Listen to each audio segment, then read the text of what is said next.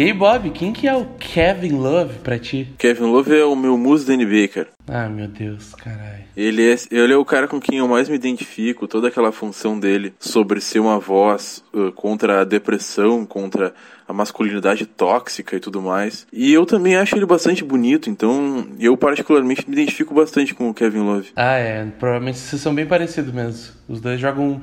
Vocês jogam os dois um basquete bem soft. Não, esse estilo de jogo é parecido também, cara. É parecido, pior que é parecido mesmo. Eu, pra mim, o Kevin Love é um cara parecido contigo mesmo, cara. Vai em quadra, pô, joga bem, tem uma visão de quadra, mas tu dá uma empurrada no cara, o cara já meio cai no chão, já faz fiasco. Ele é tudo que a galera fala. Ele é bom, tá? Ele é bom. Mas, mas eu tenho uns traumas dele, dele não aguentar o tranco, e aí eu tenho, tenho o pé atrás, Kevin Love. É, eu não falo mal do Kevin Love, todo mundo sabe que eu não falo mal do Kevin Love. Eu não vou falar mal do Kevin Love também, porque ele parece ser um cara muito gente boa, muito sensato, e eu gosto de muita coisa do Kevin Love, só tem uns probleminha com o basquete dele. E o Kevin Love é PF, pivô de 31 anos, 2 metros e 3. Já foi cinco vezes All-Star e, e, também o jogador que mais melhorou no ano de 2010, 2011, que foi uma temporada impressionante do Kevin Love. Quem dera se fosse o Kevin Love que a gente sempre teve, porque depois a gente tem ele campeão com o Cavs em 2016. E esse é mais um episódio do podcast Figurinha da NBA, o programa de toda semana, eu, Pedro Laguna. E eu, Otávio Vinhas dou algumas alfinetadas no Kevin Love para ajudar a completar o álbum de vocês, contando todas as histórias, metendo pau em quem tiver que meter, porque essa semana o episódio é dedicado ao Kevin Love. Mas vamos lá, por que, que a gente vai meter pau no Kevin Love essa semana? Eu não vou falar mal do Kevin Love, eu na verdade eu vou dar destaque pro Kevin Love, porque ele é um dos principais nomes agora dessa janela de trocas de meio de temporada, um veterano que pode aparecer em qualquer time e colocar imediatamente esse time como um candidato à briga por título. Imediatamente. E além disso, tem toda a história da crise, da crise no Cavs, em que o Kevin Love Uhum. Ele é, sem trocadilho, ele é um pivô dessa crise do Cavs que tá tendo agora. Não, mas totalmente. Essa crise no Cavs é um bagulho bem, bem impactante por causa que deu uma briga mesmo. Lá não, não deu briga assim de, ih, será que eles querem. Será que não, não tá bom o clima no vestiário? Será que tem alguma treta rolando? Que é história que sempre tem acontecendo lá no Cavs, né? Às vezes tá com sopa nas pessoas, no, brigando na comida. Não, e foi fiasco. Não, fiasco. E foi fiasco mesmo. O Cavs tem fiasco um por ano e esse foi o fiasco desse ano. Briga feia com Kevin Love. E também é uma, uma oportunidade legal, né? Da gente falar de o que, que é ser um pivô de 2 metros e 3 de altura e que joga um basquete bem diferente de outros pivôs e que é um cara que vem jogando esse basquete diferente faz bastante tempo. Ele foi um dos primeiros pivôs a jogar. Esse jeito que os pivôs hoje tudo estão aprendendo a jogar. É que é um assunto que particularmente está bastante em voga agora lá na NBA, que é essa mudança que estão chamando, pelo menos a série da ESPN que eles lançaram agora estão chamando de o declínio dos big men. É, morreram. Mas, mas é uma posição. A NBA hoje está numa situação de questionar as posições de cada jogador. E o Kevin Love, para mim, é um ótimo cara que questiona as posições de jogador, o que é ser pivô, o que é ser armador. The fifth pick in the 2008 NBA draft, the Memphis Grizzlies select Kevin Love from UCLA. Revelou foi a quinta pick do draft de 2008 e foi uma quinta pick uh, bem badalada porque ele era muito bom na high school também. Tinha, os scouts falavam muito bem dele e o draft de 2008 é o draft que a gente já fez cobertura aqui do Russell Westbrook e do Derrick Rose, que foi um draft muito legal. Foi um draft de pessoas que hoje estão ainda renovando o contrato. E tu vê que, que curioso, né? A gente tem no mesmo, no mesmo draft o Derrick Rose, o Westbrook e o o Kevin Love, os três que foram peças trocadas e movimentadas esse ano, de alguma forma, em todos os times. Por exemplo, o Kevin Love, que renovou o contrato com o Cavs faz pouco, o Westbrook, que acabou de, de ser trocado de novo, e o Derrick Rose, que é um dos próximos caras que a gente provavelmente vai falar, que é uma peça super em voga, todo mundo quer contratar o Derrick Rose esse ano. Foi um draft legal para mim, eu gosto muito desse draft. É interessante pensar dessa forma porque todos esses caras eles pegaram mais ou menos no auge deles um período que até trazendo o tema de hoje é um período de transição do modo como se joga basquete na NBA. Então a gente pega o Dirk Rose ele teve uma crise na carreira dele, o Westbrook pode se dizer que está passando por uma certa crise na carreira dele. Não que ele tenha ficado ruim, tenha ficado pior. Não, mas é uma crise, é né, passa por modificações e tal, por questionamentos. E o Kevin Love já passou por essa crise na carreira dele. Pode ser, pode se dizer que ainda tá passando, aí é controverso. Mas todos esses caras, o Brook Lopes também, que é um outro cara desse draft. Pois é. É interessante pensar dessa forma, porque esse draft ele inclui também o Roy Hibbert, que foi um pivô que já foi super relevante, já ganhou prêmio de melhor defensor da NBA e que já faz alguns anos que ele nem joga mais. Faz três anos que o melhor do draft do Kevin Love não, não tá mais em quadra. Na série da ESPN, eles perguntam pro Kevin Love o que, que ele acha disso, né? E, e, é um assunto curioso, porque se a gente olhar esses grandes nomes do draft, Derrick Rose, Russell Westbrook, vou tirar o Kevin Love, tá? O próprio Brook Lopes, o DeAndre Jordan e o Roy Hibbert foram caras que tiveram que lidar na carreira dele com essa fase de transição da NBA diretamente. O Derrick Rose, por exemplo, era um cara que entrou na NBA infiltrando um monte, e infiltrava e finalizava na cesta, que era a tendência desses novos armadores como o Wade, metendo muito ponto, mas hoje em dia teve que adaptar o jogo dele para garantir bola de três. Ele precisou aprender a, fazer, arremessar a bola de três. O Westbrook era muito rápido também, tão rápido talvez, contestável, tão poderoso na infiltração quanto, quanto o Derrick Rose, sabia arremessar e hoje ele está nesse lugar onde ele não é um grande arremessador, a infiltração dele não é mais tão poderosa e ele está meio que pagando o preço de não ter se adaptado. O Brook Lopes ele provavelmente foi o cara que melhor se adaptou, talvez demorou um pouquinho, mas que melhor se adaptou, que se descobriu, ele era pivô e virou arremessador, então um shooter gigante. E eu queria saber o que tu acha do DeAndre Jordan. Para mim, foi um cara que não se adaptou e que por isso nunca pôde viver o grande nome que ele tinha de ser um pivôzão. Porque ele, é, ele ainda não mete os lances livres, ainda não abre espaço que nem os pivôs modernos abrem. É, eu nunca fui um grande fã do DeAndre Jordan, então para mim a situação dele é normal. Ele até acho que ele ele é ruim. Eu até acho que ele disputa posição no Nets agora com, com o Jarrett Allen. E ele, então, acho que ele fica restrito mesmo nessa função de pivôzão. É um cara bom de atacar cesta em situações de pick and roll e tal, mas eu acho que ele não, não é um cara que tu vai colocar, por exemplo, mais de 30 minutos, talvez, num jogo. É, e o Roy Hibbert, mesmo que nem tu falou, é um cara que pouca gente conhece, quem tá acompanhando o basquete da NBA ultimamente, mas ele era um monstro, ele era um cara com mega potencial, do mesmo draft do Kevin Love, e hoje não tem nem contrato da NBA, ninguém quer ele. O Kevin Love, quando entrou em 2008, entrou pelo Memphis Grizzlies, que trocou ele no mesmo dia, e o, o Wolves queria o Kevin Love, mas ele tinha só a terceira pick.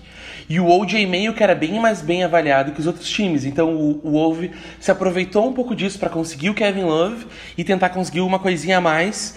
E aí eles deram ainda, receberam uns presentes lá que hoje em dia já não faz mais diferença. Dez anos depois, não mais. Bem mais anos depois aí. É, mas presentinhos que deram ajuda pro, pro Wolves se reciclar um pouquinho, se livrou de uns veteranos lá que estavam encostados, não estavam fazendo absolutamente nada pelo time, tipo o Anthony Walker. Eles ainda receberam de volta um dos melhores shooters que, te, que tinha na época de três, que era o Mike Miller. Mas o Kevin Love, ele chegou com moral, ele era um mala pivô avaliado como forte pelos scouts, uh, tinha um QI alto de basquete, ele tinha uma interpretação do que acontecia na quadra é sensacional, principalmente nas jogadas de corta-luz, se movimentava bem, sem a bola, passava bem. Ele tinha o que chamam de boas mãos, ele sabe agarrar bem a bola em movimento, ele tem aquele toquinho, o soft touch, para finalizar perto da cesta. E tinha um repertóriozinho de mid-range, uns. É, a galera até chama isso aí de tipo o cara, o cara tem os dedos bons, né? Tipo, o cara, quando a bola escapa ali da cesta, ela meio que não entra, ele consegue só com a ponta dos dedos conseguir fazer a bola entrar de novo, o que é uma habilidade muito boa quando tem um pivô que a bola cai, mas ele consegue no tapinha fazer botar. Ô, oh, mano, se o Kevin Love fosse tipo Kevin sobrenome europeu, tu ia achar estranho? Não, claro que não. Não. Se entrasse o cara assim com, esse, com o basquete do Kevin Love, esse draft report aí é Kevin Van Loves. Van Amor. Lovlovich, alguma coisa assim, sei lá. Lovkovic. Lovitsky. Cara, com certeza, era um basquete muito clássico do, do basquete esperado de pivôs europeus. Então, o que, se os scouts dos Estados Unidos fossem honestos com os pivôs europeus, leria muito parecido com esse scout do, do próprio Kevin Love. É, pode ser. Se ele foi a quinta pique, se ele fosse europeu naquela época, ele ia ser a décima segunda. E aí ganhar de novo o prêmio de Most Improved players anos depois. Algumas limitações que Kevin Love tinha é que ele era um pivô meio baixo, inclusive para um ala pivô, 2 e 3 não é muito grande, considerando que tem 2 e 3 é a altura de muitos ala armador e armadores como o LeBron hoje em dia. E tem dificuldade para entrar em forma. Quando ele entrou na NBA, ele era meio gordinho mesmo. Ele não era magrinho, não. Não, e ele tem dificuldade mesmo. Teve um ano que o LeBron ficou muito puto com ele porque ele chegou das férias gordo. então para ele é complicado mesmo. Pois é, não, ele, ele, ele, ele sempre teve mais massa, mas soube fazer isso bem no, no primeiro ano dele. E no Wolves acabou crescendo bastante. E esse corpinho dele aí ajudava bastante. Hein? Não era ruim, não.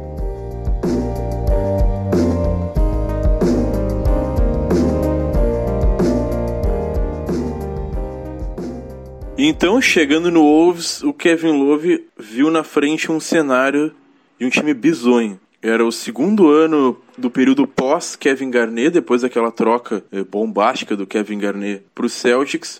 Então meio que só tinha mato lá, era um, um projeto de gurizada bem meia boca, com uns veteranos que já estavam no fundo do banco, eu nem sei qual que é, devia ser o interesse deles em jogar basquete. Então era um time que tinha ali, tinha uns caras tipo Al Jefferson, Randy Foy, Corey Brewer e o Sebastian Telfair, que já teve em capa de revista do lado do LeBron, mas nunca foi nada jogando na NBA. Pois é, o Timberwolves nessa época aí, e talvez até hoje, né, tá pagando preço dessa época, nunca conseguiu pegar o grande cara do draft, né? Eles pegaram sempre umas quantas promessas que nunca viraram a ser o cara que a promessa prometia. Não, nunca. E é uns caras que até tinha quem colocasse fé num ou outro e tal. O Al Jefferson, achava que o Al Jefferson ia ser um baita pivô, por exemplo. Ô, mano, se a gente seguir pegar aí o, o Al Jefferson, o Sebastian Telfair, o Kevin Love. Tô brincando. O próprio Rick Rubio depois, o Wiggins esse ano, o Carl Anthony Towns, a galera não, não, não vira. Não vira, não. Eu acho que o Carl Anthony Towns ele pode, inclusive, é, realmente ser uma super estrela da NBA fora do Wolves, infelizmente. é, é complicado. E, e, o time era terrível mesmo, assim. Só que serviu pro Kevin Love deslanchar já no terceiro ano dele, ele cresceu bastante, e ganhar o prêmio de jogador que mais cresceu, com médicas de 15 rebotes por jogo. Tinha jogo que ele ganhava 30 pontos e 30 rebotes. E, e, tem jogo que ele tira o rebote do próprio cara do time dele. Ele se posiciona tão bem que ele bota o braço e segura dois jogadores com um braço. O jogador do time o jogador do time dele. Ele segura os dois com um braço, pega a bola com a outra mão e finaliza com uma mão só. Recebe com uma mão e finaliza com a mesma mão que finaliza. Ele era muito bom no post. E, cara, mais, ele tinha 45% de aproveitamento de bola de três e foi pro primeiro All-Star Game, mas num time muito ruim, num time que teve uma temporada só com 17 vitórias. É, não adiantou nada ele jogar todo esse basquete, com seguido ele tava fazendo 20 rebotes em jogo, além desse jogo que ele fez 31 rebotes, é realmente muito dominante nos rebotes, mas que não adiantou, o time era terrível, até que aí no outro ano, que era o último ano do contrato de novato do Kevin Love, foi quando chegou o Rick Rubio. Aí o cenário começou a mudar um pouquinho, chegou um jogador com um potencial mais mais diferenciado em relação a, ao que o Timberwolves vinha tendo ultimamente. E aí sim, aí o time começou a ser um pouquinho relevante, começou a ganhar um pouquinho de esperança. E o Kevin Love, que já tinha ganho o prêmio de jogador que mais evoluiu, na temporada seguinte, ele viu a média dele de pontuação ser uma das principais da NBA inteira. Ele fazia muito pontos. Muito pontos. Ele fez 26 pontos por jogo jogando no garrafão, com um aproveitamento de 37% de 3. Realmente, até para pensando em pros parâmetros de hoje, que o pessoal tá chutando mais de 3, chutando melhor, é realmente espetacular. E aí, o que, que aconteceu? Depois dessa temporada, o Wolves ainda era ruim, seria o momento de o time decolar, mas aí o Kevin Love teve uma temporada em que ele jogou só 18 jogos, praticamente nula, é, machucou o joelho, quebrou a mão duas duas vezes. Até que aí sim, ele chegou aí na temporada seguinte e o Wolves virou um time sério, chegou a 40 vitórias, quase chegou nos playoffs. O Oeste complicado de, de, chegar nos playoffs, estava ali no auge da carreira, jogando junto com o Rick Rubio, que estava mais ou menos já é, mostrando o que, que veio na NBA. E tinha uns caras ali, tinha um Kevin Martin pontuando bastante, o Nikola Pekovic e tal. Era um time bastante divertido, muita gente gostava de ver esse time do, do Wolves. Só que aí ele foi trocado pro Cavs, acabou frustrando todo mundo que estava esperando no que, que ia dar aquele time do Wolves, mas foi uma troca que acabou fazendo sentido, pelo menos pro Kevin Love. E fez muito sentido pro Cavs também, né? Que ganhou o Kevin Love. Foi o que montou o Big Tree que o LeBron estava criando lá em, em, Cleveland e foi um Big Tree muito legal de ver. Se antes o Big Tree era meio apelação, era Wade, Chris Bosh e, e LeBron James de um lado, pô, o que, que seria um Big Tree do LeBron, Kyrie e Kevin Love? Eu gostava muito, tava louco pra ver esse time.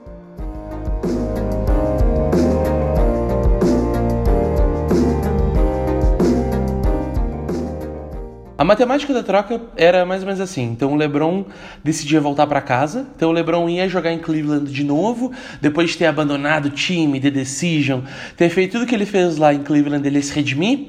O Cavs tinha draftado umas picks bem altas, porque depois que o LeBron saiu, o time ficou horrível, e aí eles conseguiram duas primeiras picks, o que é absurdo. Eles deram certo azar lá, mas uma dessas picks virou o Kyrie Irving. E, e o Kevin Love estava sendo meio assediado para mudar de áreas. Um monte de time queria o Kevin Love. O Bulls, o Knicks, o Warriors. Inclusive, se ele tivesse ido pro Bulls, teria sido muito massa o Kevin Love no Bulls também. Hoje que dá para olhar pro passado e analisar. Eu ia ter gostado muito se ele tivesse ido pro Bulls. Ia ser trimassa. Não sei se o LeBron tinha sido campeão só, mas... Kevin Love lá ia ser muito massa. Acho que seria sido melhor que o Gasol, inclusive o Kevin Love no Bulls. Eu acho que o LeBron podia ter sido campeão de outro jeito também, com ou sem Kevin Love. Eu acho que não é. Eu acho que o LeBron era campeão se ele pegasse o Gasol. Talvez, talvez. É bem possível. E o Kevin Love, o que aconteceu? Quando chega em Cleveland, ele chega num time onde tu tem não só o LeBron como o Kyrie, que são dois jogadores que dominam muito a posse de bola durante o ataque, e o que o Kevin Love tinha que fazer era se adaptar, não só para poder se adaptar e encaixar num esquema tático completamente diferente do que ele jogava em, em Minnesota, onde ele era o jogador que recebia a bola no post para fazer a cesta. Agora não ia ter muito mais bola no post para ele, não ia ter espaço para deixar ele trabalhar a bola no ataque desse jeito. Não só isso, mas a idade também estava chegando e aquele peso dele atrapalhava ele a jogar e ele tinha que perder peso. E foi uma temporada que ele chegou muito mais magro no time. Se comprometeu, fez dieta, e aí tem até um monte de história engraçada de que ele não comia com a galera, ele comia sozinho para poder seguir a dieta dele melhor e tal. E se adaptou. Na, na entrevista que ele dá pra ESPN, no comentário de, da morte dos Big Mans lá, ele, ele comenta como foi um ano muito difícil para ele. O primeiro ano de sair do Timberwolves e ir pro Cavs era reaprender a jogar basquete num sistema que ele não sabia se podia dar certo ou não. E, cara, ele aprendeu muito bem sobre fazer isso muito direitinho. Tem certeza? Eu acho questionável, para falar bem a verdade. Isso que eu não vou falar mal do Kevin Love, mas eu acho isso um pouco questionável. Porque. Eu não tô acreditando que a gente vai passar por essa situação que eu vou elogiar o Kevin Love e tu vai falar mal dele. Não, não é. Não, mas é que foi uma adaptação, uma adaptação difícil. Ele teve que ser podado também. No Wolves ele tava acostumado a ser a gravidade do time. E aí a gravidade no Cavs passou a ser em torno do LeBron. Ele tinha que ser o cara ali para comer pelas beiradas. Eu acho que ele perdeu muito muito o, o flow do jogo. Ele arremessava a bola uh, com bastante volume quando ele jogava no Wolves ainda e no Cavs, eu acho que ele nunca conseguiu realmente pegar o ritmo e ganhar a confiança necessária para pontuar consistentemente todo o jogo. É, pelo menos não nesse primeiro ano dele mesmo. Não, não. E, e não que eu coloque assim o, o, problema, a culpa, vamos dizer, no Kevin Love, né? Até, mas eu acho que ele tinha que ter sido mais acionado, mas é, um, é, uma, é uma questão, uma situação que acontece quando tu joga com o LeBron. Ele é simplesmente bom demais para tu receber tanta bola assim. É um, não tem que fazer, tem uma bola só na quadra. É, é, é complicado. E não só isso para mim também. Para mim tem questões de que é o LeBron e o Kyrie Irving junto são dois jogadores que dominam muito a bola. E outra, era o papel que o time precisava do Kevin Love. E, e, talvez a parte que mais que eu menos gostava de ter o Kevin Love como pivô no Cavs é que por mais que o, o Kevin Love tinha que fazer o trabalho que o time estava precisando, se o Cavs tivesse um pivôzão bem mais parrudo, pegador de rebote, coisa que eles, que eles não tinham nessa época, o Kevin Love tentava usar um papel, tentou achar um papel que não era o dele, que ele não sabia fazer direito. Então muitas vezes ele era o pivô que ficava lá embaixo e não pegava a bola e não pegava o rebote, e aí o Kevin Love tomava pau pros outros pivô, e nessa época eu criei uma grande raiva do Kevin Love por ele ser molenga. Kevin Love era muito molenga, mas com os anos passando, especialmente com ele amadurecendo, esse papel que ele exercia no Cavs, uh, eu achei que ele no ano que o Cavs foi campeão foi fantástico de saber fazer o jogo do pick and roll muito bem, coisa que ele fazia muito bem lá em Minnesota e que era já nessa época aí o presente da NBA, era o jeito de jogar basquete. E ele era muito bom nisso. Para mim, sabia se adaptar, nem foi tanto como que eu vou ser o Kevin Love de antes num time novo, mas é me adaptar como que o Kevin Love de antes vai ser o que esse time precisa para ser campeão. E para mim ele, ele soube fazer isso muito bem e tomando pau, a galera metia pau nele, sempre procuravam ele para culpar ele se dava merda no Kevin. Quando dava certo, era realmente era muito lindo de ver. Aquele time parecia que fazia total sentido em algum jogo ou outro, principalmente nas séries contra o Raptors. Mas era realmente muito bonito de, de ver quando o time funcionava de modo equilibrado, tendo Kevin Love uh, com o potencial dele aproveitado. Eu acho que o que pegou, assim, uh, negativamente pro Kevin Love no time foi até talvez uma questão da personalidade dele. Porque ele tava chegando lá, tinha o Kyrie, que era o cara do time antes de o LeBron voltar, então ele também não queria, até pela personalidade do Kyrie, ele não queria abrir mão de pelo menos de parte do que ele já tinha conquistado lá em Cleveland. Tinha o LeBron, que é simplesmente o dono da cidade, agora tem até um, uma escola lá, né? Mas é, a, a cidade ama o LeBron, né? Aquela relação de, de amor ou ódio, obviamente, com o cara voltando, o, a admiração que eles têm pelo LeBron prevalece. E o Kevin Love tinha que se encaixar ali no meio, considerando que também tinham outros caras. Porque se ele virasse esse jogador mais pesado, reboteiro e tal, ele também anularia o que fazia o Tristan Thompson, por exemplo. Tava tentando se desenvolver nesse Cavs aí e tentando achar qual era o espaço. Como que, que antes eu ia ter mais espaço para receber a bola no post, agora eu tenho Kevin Love para dividir a bola lá embaixo e o LeBron para tirar a bola que caía no garrafão para mim. E todo mundo tava tentando se achar. E o que é mais curioso é que nessa troca toda do Cavs meio perdido, o Timberwolves recebeu o Andrew Wiggins e o Anthony Bennett, ambos que eram picks muito altas no draft e que comentaram não chegar a ser essa pick toda aí, especialmente o Anthony Bennett, que foi a primeira pick do draft que o Cavs draftou depois, antes do LeBron vir, e era uma super promessa, primeira pick, o cara vai ser um grande pivôzão, e acabou que não virou nada disso, o cara também não tá na NBA e não, não soube se adaptar e foi parar lá no Timberwolves, que será que a troca valeu a pena pro Timberwolves? Será que deu certo para eles lá? Quem ganhou a troca pra ti? Cavs ganhou a troca, ganhou um título. E o Wolves tá aí uh, nadando até hoje, desde essa troca.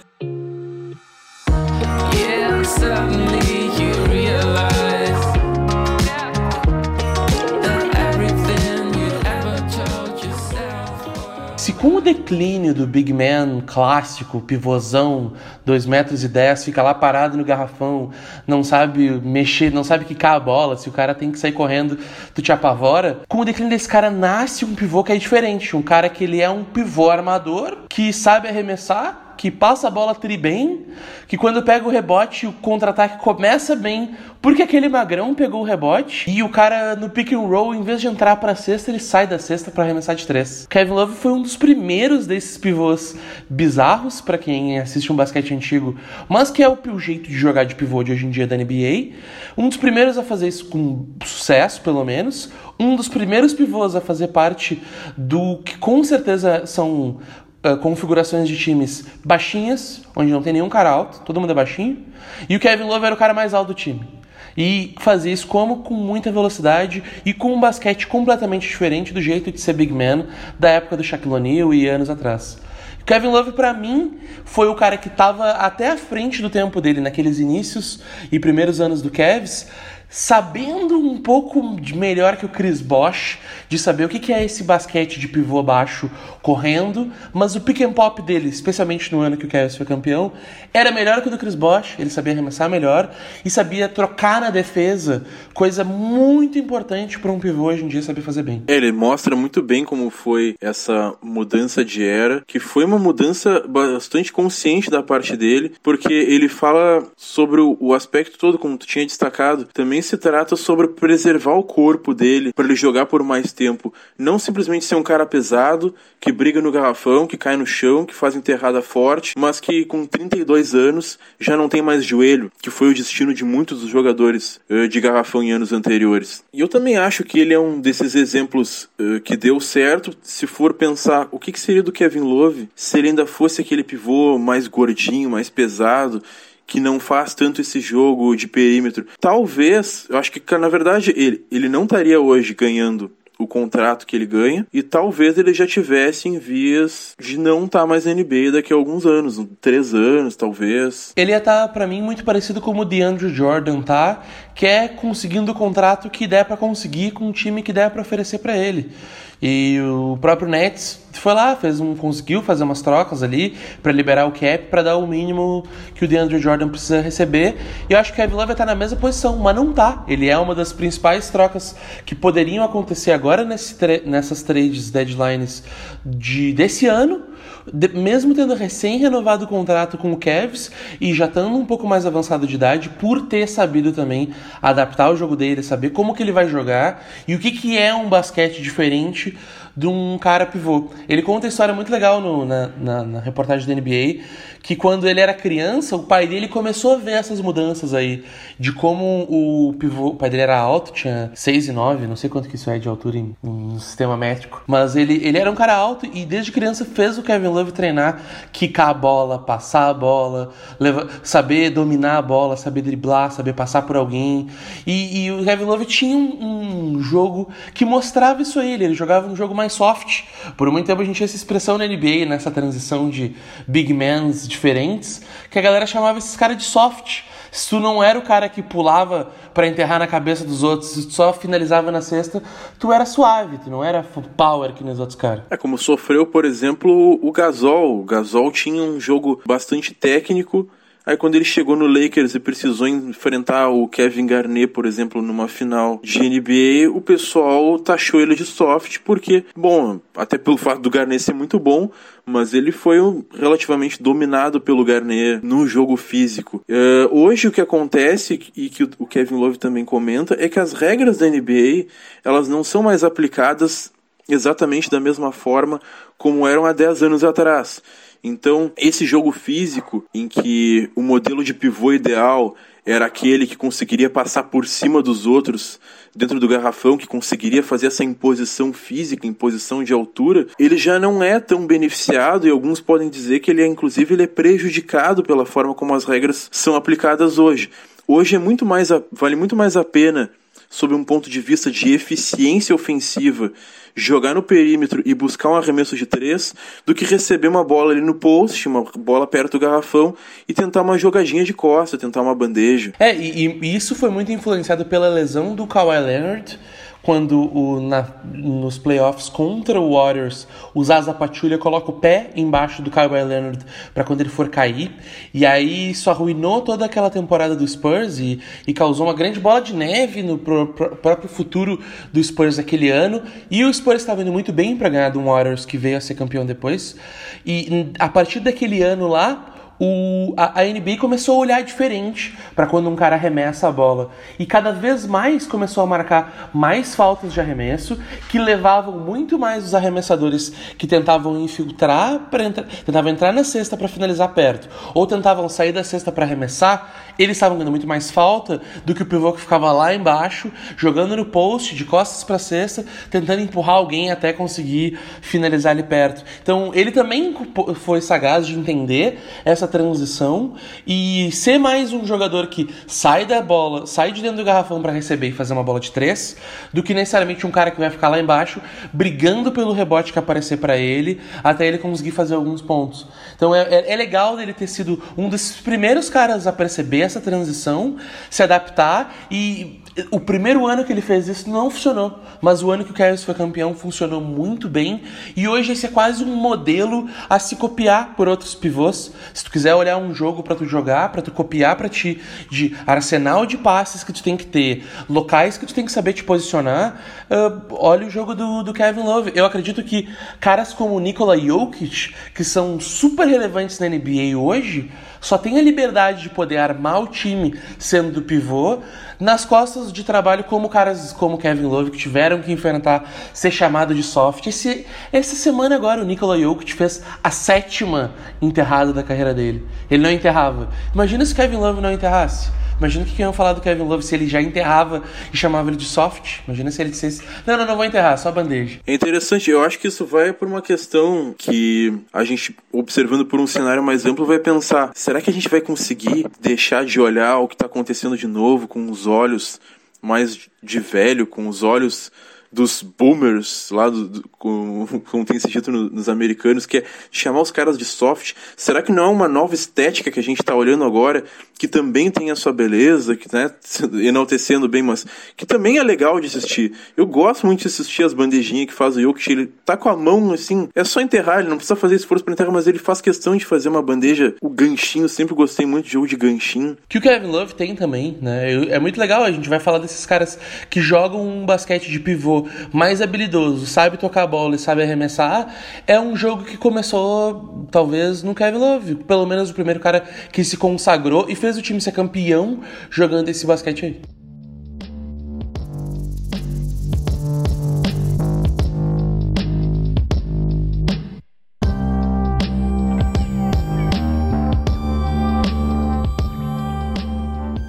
E por falar em time campeão, o, no segundo ano desse time de Kevin Love, LeBron, Kyrie Irving, o Cavs acabou levando a melhor sobre o Warriors depois de ter perdido no ano anterior, uh, quando o time estava metade dele machucado, naquela famosa virada de 3 a 1 o, ou seja, o Cavs saiu perdendo por 3 a 1 a série das finais e conseguiu essa grande virada com o Kevin Love sendo super criticado a ponto do Tyron Lue colocar ele no banco no jogo 4. Aliás, tu acha que foi uma boa decisão do Tyron Lu? Cara, eu na época eu fiquei, como assim o Kevin Love do banco? Vocês estão é louco?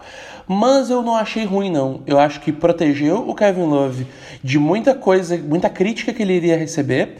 E o Kevin Love entrando em quadro um pouco mais tarde, podia receber mais a bola depois do LeBron e o Kyrie. Porque assim, ó, tu tem o LeBron e o Kyrie tu entrou em quadra, os primeiros cinco minutos, tu não vai receber a bola, tu, tu, tu, vai receber por acidente numa jogada que aconteceu ali, mas até o LeBron e o Kyrie esgotarem certos, sentirem o clima do jogo, os ball handlers vão sentir o clima do jogo e vai demorar para receber. Deixa o Kevin Love entrar mais tarde, coloca um armador para passar a bola para ele e ele ter coisas para surpreender o Warriors que ele tinha. Então eu, eu achei uma decisão inteligente do Tyron Lue de segurar o Kevin Love e deixar o Kevin Love como tipo o fator, o X factor que o Cavs tinha para surpreender a defesa do Warriors Warriors e também para proteger ele de tudo que estava acontecendo, tanto da imprensa quanto das críticas do time, tanto porque o time estava perdendo de 3 a 1 já.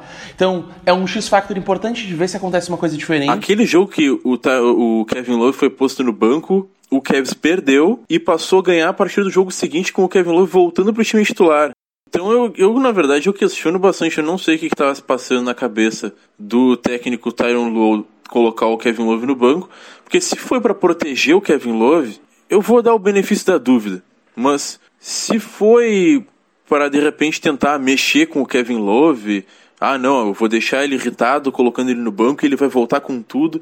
Eu acho que não combina com a personalidade do Kevin Love, eu não acho que foi uma boa decisão dele. É, acho que nunca aconteceria isso. Kevin Love acho que não é o cara que tu deixa ele de castigo e aí ele volta brabo pra, pra jogar melhor. Eu também acho que não, e eu espero que não tenha sido essa a intenção do Tyron Mas no final das contas acabou dando certo, uh, com atuações absurdas do LeBron e do Kyrie Irving. O Cavs acabou virando aquela série com uma jogada que talvez tenha sido a jogada que decidiu a série no jogo 7. Tudo bem, o Kyrie Irving fez uma bola absurda de três, só que o que decidiu a série, na minha opinião, foi a defesa do Kevin Love contra o Steph Curry. Ah, mas, mas eu vou te dizer que se alguma coisa para mim marcou aquela série foi o Kevin Love defendendo o Steph Curry mesmo. Porque a gente dá muito pouco crédito.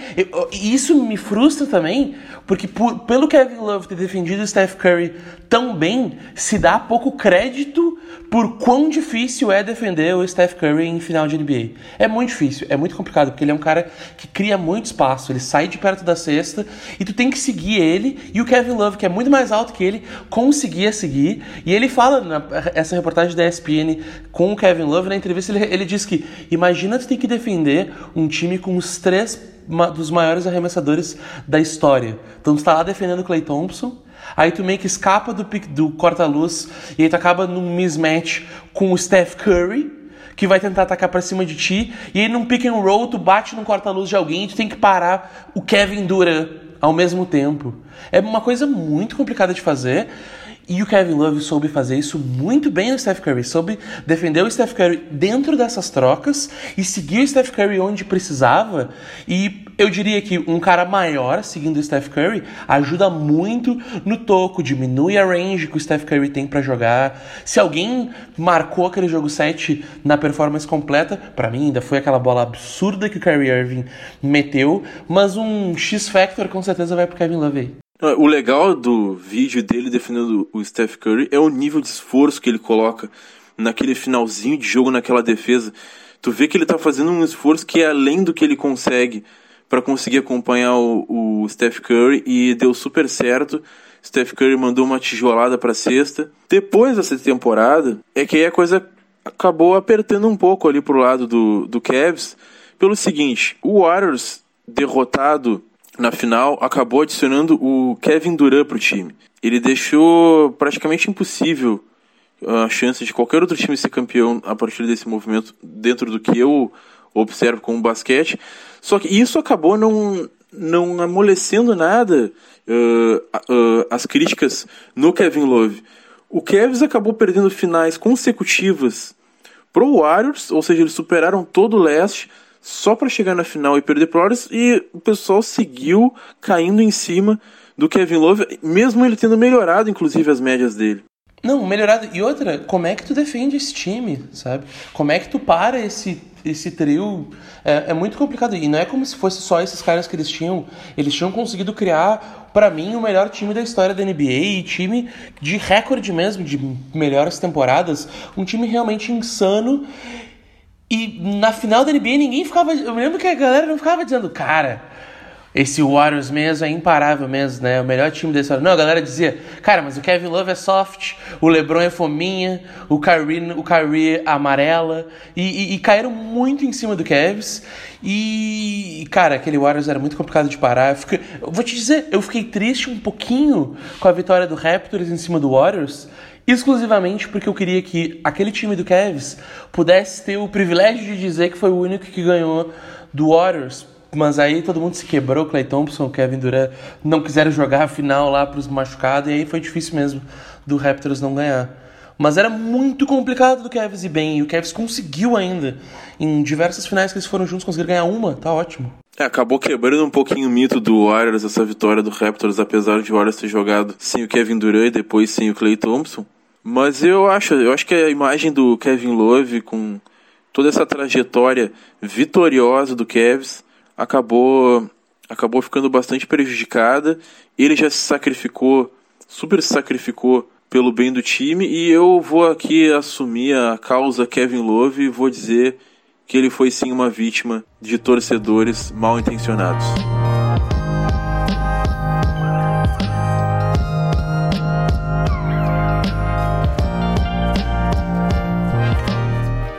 É, depois de tomar alguns paus pro Warriors na final da NBA, o LeBron acaba saindo do Cavs e assina com o Lakers. E uma semana depois, o Kevin Love renova com o Cavs, num movimento que na época me surpreendeu muito, mas hoje eu já entendo um pouco melhor do que estava acontecendo ali. Renova por 4 anos e 120 milhões, era um salário máximo na época. E eu não entendia, não fazia a mínima ideia porque que ele tinha assinado com o Cavs. Porque o Cavs estava com um time novo, uma gurizada jogando lá. O que, que o Kevin Love ia fazer lá? Ele ia participar de um projeto de reconstrução, ele ia tentar manter o time indo para a final da NBA sozinho. Eu, eu, eu, não sabia meio o que está acontecendo, mas acho que tu consegue explicar bem. O que, que é um contrato de 4 anos, de 120 milhões? O que, que significa esse contrato para ti, Bob? É, normalmente, quando acontece um contrato desses, é, a diretoria chegando pro cara e diz: Aqui, meu, tu é o cara da nossa franquia, ou tu é um dos caras da nossa franquia, a gente quer que tu fique aqui porque a gente acha que a gente vai conseguir boas coisas contigo jogando basquete com a gente. Normalmente essas boas coisas a gente pensa que é brigar por título. Não é o caso. É, pensando num time como o Cavs, renovando com o Kevin Love, é, naquela decadência é, pós-LeBron, eu acredito que foi uma decisão até um pouco precipitada deles, ali uma semana depois da saída do LeBron, e que eles tinham que pensar em deixar o time minimamente relevante, vender ingresso, eh, não acabar assim, não eliminar totalmente o entusiasmo que a cidade de Cleveland tinha com o Cavs. E eu acho que o Kevin Love, considerando a dificuldade que Cleveland tem de atrair um bom jogador, o Kevin Love seria a chance do time seguir mais ou menos relevante, que foi que não acabou acontecendo isso, acho, infelizmente. Para mim, esse contrato do Kevin Love exemplifica como um contrato com um jogador não é feito com um time especificamente, mas é feito com uma NBA, com a própria liga. O contrato do cara segue existindo mesmo que tu não esteja mais num time. E é uma época agora de aumentos de cap salarial, de que o cap salarial provavelmente vai dar uma apertada, ou deu, ia dar uma apertada nessa época, e um contrato de salário máximo que alguém te oferece, dando alguma promessa de estrutura, mesmo que tu pense que talvez essa estrutura não funcione, ainda é um contrato que esse time vai ter que lidar e que nos próximos quatro anos tu ainda recebe 120 milhões garantidos então é muito difícil de deixar essa grana em cima da mesa. E além disso, não é como se tivesse um grande espaço salarial em outro time para ele poder aceitar um salário máximo, sendo a temporada que o próprio LeBron estava indo para todos os times, todo mundo estava arranjando um jeito de trazer o LeBron. Era a pior temporada para tu assinar um contrato. Se ele tivesse esperado assinado agora, temporada passada, tinha se dado bem. E era uma das piores temporadas que tinha para tu assinar um contrato. Era a temporada que ele estava contrato aspirante e ele renovou. Agora o que acontece é muita treta e frustração pro lado do Cavs. O time tá em reconstrução e a franquia é completamente bagunçada naquele modo meio, ô oh, mano, bota a bola na mão da gurizada e vê o que acontece. E o Kevin Love não tá gostando disso. Teve jogo agora que o Kevin Love simplesmente se irritou com o Colin Sexton, que o Colin Sexton não entendeu o que tinha que acontecer na jogada. O Colin Sexton demorou muito para usar o tempo. Aí ele simples, o Kevin Love simplesmente foi lá, tirou a bola da mão do Colin Sexton praticamente e tacou um passe com toda a força na mão do, do outro jogador que pegou a bola meio mal, assim, pegou a bola, tentou fazer o arremesso do fim de quadra, não deu muito certo, o Kevin Love sai brabo. E rolou um monte nessa temporada, rolou treta mesmo, briga de que o Kevin Love agora vai ser mandado embora. É, realmente, o que, que o Kevin Love esperava acontecer disso? Eu também acho que ele não podia deixar dinheiro em cima da mesa. Esse, esse tipo de contrato que ofereceram para ele, ele tem que sim que aceitar, mas ele também precisa encarnar o papel. É uma gurizada ali que o futuro do Kevin é a gurizada, não é o Kevin Love. O Kevin Love não, o máximo que ele pode conseguir para o Kevs, inclusive, é uma troca agora. Então, uh, vamos ver se o Kevs consegue uh, alguma coisa do Kevin Love, então mantendo ele como um ativo uh, para agora. Apesar de ser uma situação na qual o Kevin Love, muito frustrado, está forçando para que aconteça, que é essa troca para um time possivelmente candidato ao título. E o, o, o Colin Sexton era motivo de muita irritação do elenco do Cavs, que talvez ele seja o armador titular com a menor média de assistências da NBA.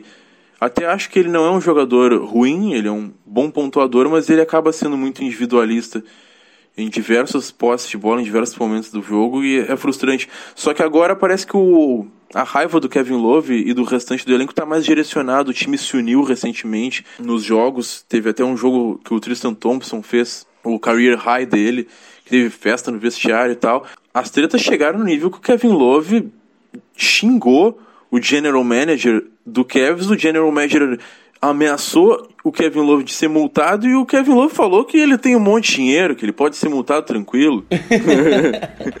Aí os caras falaram: tá, então tá, se a situação tá assim, então tu nos ajuda a te trocar. Por favor, nos ajuda a te trocar, porque tá difícil. Tá difícil. Ô, mano, imagina esse papo, velho. Imagina o papo lá no escritório. E aí tu diz assim, ó, ô Kevin Love, vem falar contigo aqui, mano. Ô, mano, dá uma maneirada aí. Oh, vou te, se tu não der uma maneirada, eu vou te dar uma multa. Aí ele dá ali, é, multa é o caralho, me manda multa então. Aí, dizer, aí tu tem que achar uma outra estratégia pra convencer o cara, tá ligado? Aí ele diz, puta merda, achei que dar multa ia dar uma, uma amassada, achei que o Kevin Love não ia me xingar se eu falasse de multa. O Kevin Love é um cara certinho, ele não gosta de receber multa. Que mané que certinho, o cara chegou e disse, tá, beleza, só fica quieto então pra eu tentar te trocar, tá? Não fala mais nada, não incomoda. E eu, se, se, se, o que ele tinha que fazer era não incomodar mais, acho que ele fez isso muito bem. O time deu uma boa melhorada, começou a ganhar uns jogos depois disso. E, e teve festa no vestiário mais de um dia. Eles, aquele jogo do Tristan Thompson foi muito legal, mas também teve post no, no Instagram do Kevin Love cumprimentando a galera e fe, festa no vestiário em outros jogos depois. Acho que deu certo mas eu não acho que o Kevin Love fica lá muito tempo, não. Se o Kevin Love fosse para um time contender de título, eu ia ficar muito feliz, só que não venha pro Lakers, não. Tá, O Lakers tá bem. Ah, é até impossível ele ir pro Lakers. Não, não existe nenhum cenário de troca em que é viável a ida dele pro Lakers. O cenário que está se projetando é uma possível ida dele pro Blazers. Ele já disse que ele quer jogar no Blazers, que ele é lá de Portland, e o Blazers pode ter esse interesse porque está precisando de um reforço, principalmente ali na linha de três para jogar, e eu, provavelmente o Carmelo ia acabar indo pro banco e o Kevin Love ia assumir a posição. Eu me animo bastante com essa troca. Eu tenho uma certa simpatia pelo Blazers, eu gosto do Kevin Love, então. E o Blazers precisa de uma oxigenada. O time do jeito que tá. Todo mundo sabe que não vai ganhar nada. Talvez não chegue nem nos playoffs. Eh, então vamos, vamos ver, de repente, mandando o Whiteside pro Cavs. Eu não já disse no podcast de Jim Butler, não sou fã do Whiteside. Inclusive, o Whiteside, esses tempos ele deu um toco e ele fez questão de comentar depois que aquele toco o Kevin Love não dá. Ah, ele falou isso aí. Ele falou, cara. Que sacanagem! Pra tu ver. O Whiteside, ele acha, ele gosta de dar toco, né? É o que ele sabe fazer, ele é, ele, é, ele é feliz de dar toco. Mas tu vê que ele já tá sentindo perigo de, de ser mandado. É, de ser mandado embora. Lá pra, pra irrelevância do Cavs. Mas então é, vamos ter que ficar de olho agora quais são os próximos capítulos eh, do basquete do Kevin Love. O que, que tu acha? Tu acha que ele vai ser trocado? Tu acha que ele vai ficar agora que o time deu uma melhorada? Ah, eu acho que eles vão pelo menos tentar trocar, trocar ele, hein? Eles vão oferecer para bastante gente. Eu acho que o Kevin está em posição de, se não, se não receber coisa boa, segura também. Não tem, não tem por que ficar jogando Kevin Love, até porque é um contrato de 4 anos, ano que vem ainda vão querer o Kevin Love. Então tu não precisa ter muita pressa, mantém o Kevin Love aí. Se der para conseguir uma pique legal de um time, tu consegue. Tem alguns times que, tem, que são detentores de piques de outros times que estão mal. Então, por exemplo, tem a famosa pick do Grizzlies, que é que tá vendida, apesar de que o Grizzlies está melhorando, né? Mas tem jeito de conseguir coisa boa para melhorar o time com o núcleo jovem. Mas se eu sou o Cavs, eu não me arrisco não, só troco se vale a pena. Eu tô com o pressentimento de que essa troca vai acontecer ainda até a trade deadline, que deve ser em daqui a três semanas. Eu vi uma postagem de um cara no Reddit que eu achei bem legal o Al Horford, ele tá sendo uma decepção, tá sendo considerado uma decepção no Sixers. Então é possível, ou, ou melhor, existem relatos de que o Sixers demonstrou interesse no Kevin Love, além de vários outros times, inclusive. A grande questão é que eles não estão dispostos a mandar nenhum ativo jovem ou nenhuma pique muito relevante para conseguir o Kevin Love, eles estão querendo mais ou menos mandar algum outro veterano que não esteja jogando muita coisa, que o Kevs não tem interesse. O Kevs eu acho que ele está esperando a situação em que vai chegar nesses últimos dias do prazo para troca, vai ver quem é que vai estar tá mais desesperado e aí manda o Kevin Love. É, a pior coisa que tem é tu ficar do lado do front office do, do Cavs, é tu apostar que eles vão fazer a coisa certa. Porque ultimamente não é o que os caras fazem, eles são meio desesperados mesmo. Tem um monte de caso aí desse mesmo front office de que, por exemplo, o Kyrie Irving pediu para sair, aí ele tinha contrato ainda, e o LeBron diz: não precisa mandar o cara embora, deixa eu conversar com o cara, mas mandaram o cara embora. Entendeu? Tipo, os caras, eles, eles fazem umas coisas assim. Então eu, eu odeio ficar do lado do, do, do GM do Cavs e, e da organização de time do Cavs.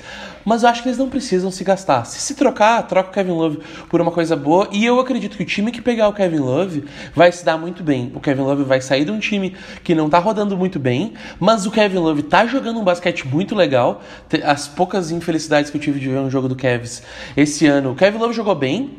E o, ele vai pegar um time hype querendo ser campeão e com basquete adaptado. Eu acho que Kevin Love tem tudo para crescer num time que tem espaço para passar a bola para ele, como o próprio Blazers. Ele ia ter chance de jogar o novo basquete do Kevin Love com o espaço que ele tinha lá no Timberwolves. É uma baita chance. E ele já passou por alguns anos aí em que ele precisou se adaptar muito forte para ser a cola de um time. Eu acho que se ele passar por um processo desses de novo, ele vai se dar bem, ele vai saber fazer o que precisa fazer para se encaixar no time que for. Eu sou otimista, eu gosto do Kevin Love e tô torcendo para que aconteça essa troca. Não tô nem aí pro Kevs. Para mim o Kevs pode ficar irrelevante por mais 10, 15 anos porque o presidente do Kevs não merece que esse time seja bom. É, o cara é trouxa. É trouxa mesmo. Então vamos lá, tô torcendo na torcida pro Kevin Love, hashtag Força Kevin Love. Eu não quero saber de Kevin Love. Vai-te embora, Kevin Love. Tchau pra ti.